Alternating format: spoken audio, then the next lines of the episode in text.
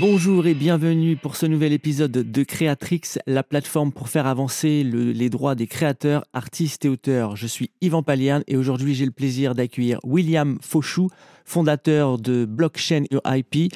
Euh, bonjour William. Salut Yvan. Euh, est-ce que pour commencer, tu pourrais me dire un peu quel a été ton parcours? Bah merci déjà, ça me fait super plaisir euh, d'être avec toi et puis avec les auditeurs de, de Creatrix. Alors moi, mon CV, il est très court et tient une seule ligne parce que j'ai créé Blockchain IP, euh, qui est une entreprise de protection des créations pendant mes études alors que j'étais en troisième année. Euh, en troisième année de droit. Au début, on voulait juste faire une solution qui soit vraiment simple pour permettre aux créateurs de, de protéger en fait au jour le jour euh, leur création. Puis ensuite, il y a eu tout l'engouement autour de la preuve blockchain et c'est un petit peu aller un petit peu plus loin. Et donc, j'ai jamais travaillé autre part que dans blockchain. Bah alors justement, c'est quoi la blockchain? Eh ben, la blockchain, c'est une sorte de grand registre euh, public qui intègre un ensemble d'événements qui se sont produits depuis sa création. Dans le cas de Bitcoin, par exemple, eh bien, ces événements, ce sont des, transactions financières, des gens qui s'échangent euh, des Bitcoins. Et ce registre, eh ben, cette base de données, elle a une forme un petit peu euh, particulière. C'est pas comme ce que tu as l'habitude de voir, c'est pas comme un tableur mmh. Où les informations sont ligne par ligne. Non, dans la blockchain, les informations, elles sont regroupées dans des petits packages qu'on appelle des blocs et qui sont ajoutés les uns euh, à la suite des autres dans l'ordre euh, croissant. Et la première chose qu'on fait lorsqu'on ajoute euh, un bloc, eh ben, c'est qu'on va mettre une empreinte numérique, une sorte d'empreinte digitale, du bloc précédent, de telle sorte qu'il est impossible de modifier une information de la blockchain sans avoir à tout réécrire en aval pour faire matcher les empreintes. C'est ce qu'on appelle une base de données à contrôle cryptographique. Alors évidemment, euh, cette, base de données, cette base de données un petit peu particulière, c'est sympa, mais si je la mets sur une clé USB euh, sous mon lit, eh ben, mm. rien n'indique que je vais pas venir la, bidouiller ou qu'elle pourrait prendre feu euh, pendant la nuit. La force de la blockchain, et plus particulièrement de Bitcoin, eh ben, c'est que cette base de données n'est pas centralisée, elle est répliquée partout dans le monde sur 50 000 copies intégrales. Et nous, ce qu'on fait chez Blockchain URIP, ben, c'est qu'on aide des créateurs à prendre des empreintes numériques de leurs documents pour les insérer dans la blockchain et les répliquer sur 50 000 copies, de telle sorte qu'ils puissent prouver euh, leur antériorité et leur titularité à tout moment, et même dans l'hypothèse où blockchain rapide viendrait à disparaître. Un vrai coffre-fort, plus facile à stocker que chez soi. Euh, et dis-moi alors, euh, en quoi est-ce que la blockchain est intéressante pour les créateurs? Alors, la blockchain, c'est intéressant pour les créateurs, mais je pense que c'est ce qui est super important, surtout pour les créateurs, eh ben, c'est de, protéger euh, ces créations indépendamment euh, de la blockchain. C'est ce qui va te permettre euh, de te défendre et de gagner des procès, mais c'est également envoyer un signal fort euh, aux contrefacteurs ou aux personnes avec qui tu peux avoir un contentieux que tu prends ces sujets au sérieux. Comment est-ce que tu veux qu'on respecte ton IP si toi-même tu ne le respectes pas en faisant la chose la plus basique et élémentaire qui est, qui est de le tracer? J'ai envie de dire, vous pouvez utiliser toutes les solutions, vous pouvez utiliser même une lettre recommandée euh, que vous envoyez à vous-même si vous avez envie euh, de vous embêter, mais c'est important euh, de protéger ces créations.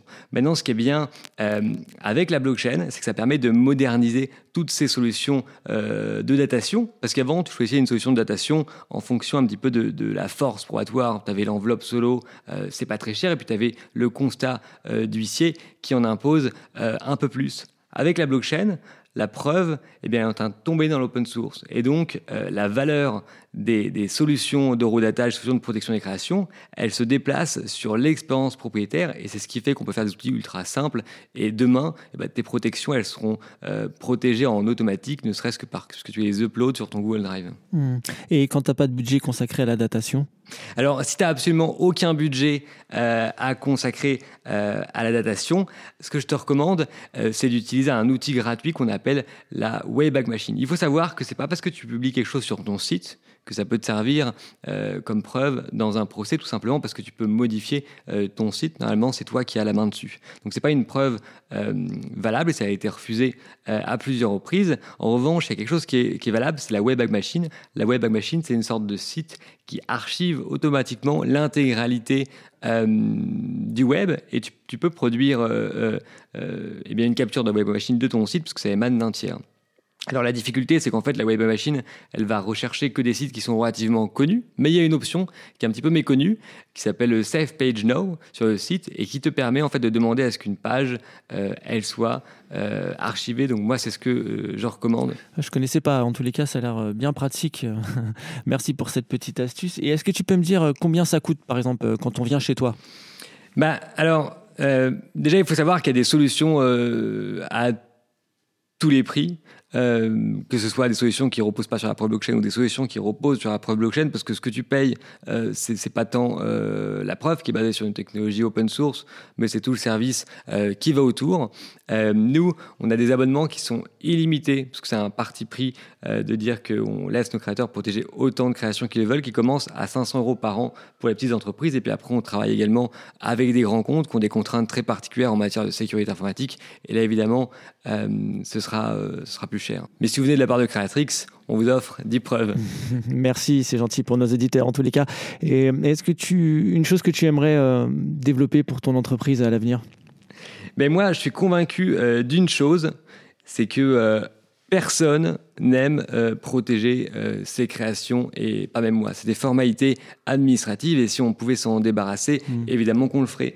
Donc nous, chez Blockchain URP, on essaie vraiment de faire l'outil le plus simple pour que tu puisses le faire en, 5 secondes et déposer tes 50, 50 euh, photos en, un clin d'œil.